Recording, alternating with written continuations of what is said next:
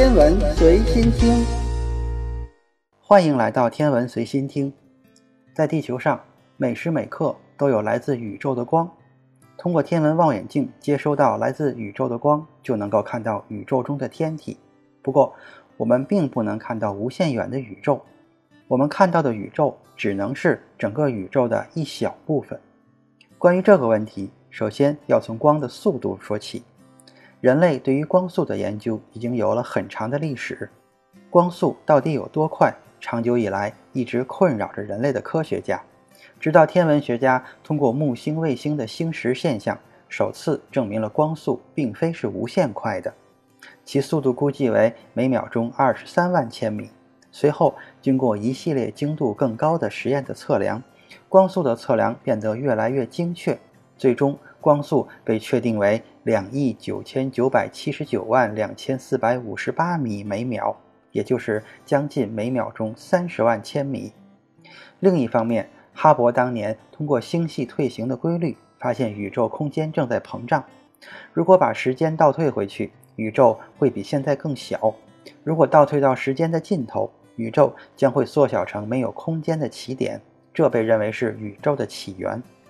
根据标准宇宙模型以及精度最高的宇宙微波背景辐射数据，宇宙的起源时间估计为距今一百三十八亿年前。我们的宇宙并没有存在无限漫长的时间，宇宙形成于一百三十八亿年前的无穷小的起点。根据上面说的两个事实，我们只能够看到宇宙有限的大小。那么，我们所能看到的宇宙究竟有多大呢？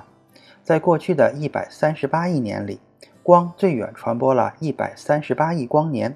但是理论上，可观测宇宙的半径大约有四百六十五亿光年，远远超过了一百三十八亿光年。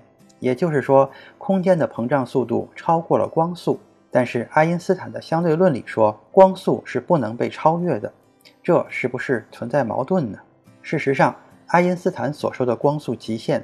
是指物体的运动速度或者信息的传播速度不能超过光速，但是空间结构本身既不是物体，也不是信息，更不是能量，其膨胀的速度可以远远超过光速。由于空间的快速膨胀，这会让宇宙中相距足够远的星系以超光速的速度互相退行。根据哈勃常数的估算，这个临界距离大约是一百四十亿光年。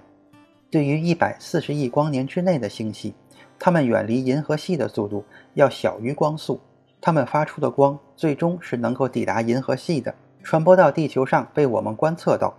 但是对于一百四十亿光年之外的星系，它们远离银河系的速度就已经大于了光速，因此那些遥远星系发出的光是不会朝着我们运动的，而是越来越远离我们。这意味着它们永远无法被我们观测到。既然如此，为什么可观测宇宙的半径又会达到四百六十五亿光年呢？宇宙诞生之后的最初阶段经历过远超光速的暴胀过程，这导致宇宙中只有一部分光源的光最终能够抵达地球。经过一百三十八亿年的时间之后，最初那些可见光源随着宇宙的膨胀最远退行到了四百六十五亿光年之外，这就是可观测宇宙的边界。既然有可观测宇宙，那就有不可观测的宇宙。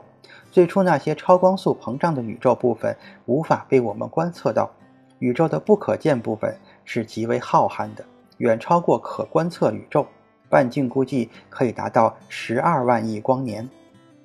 今天的天文随心听就是这些，咱们下次再见。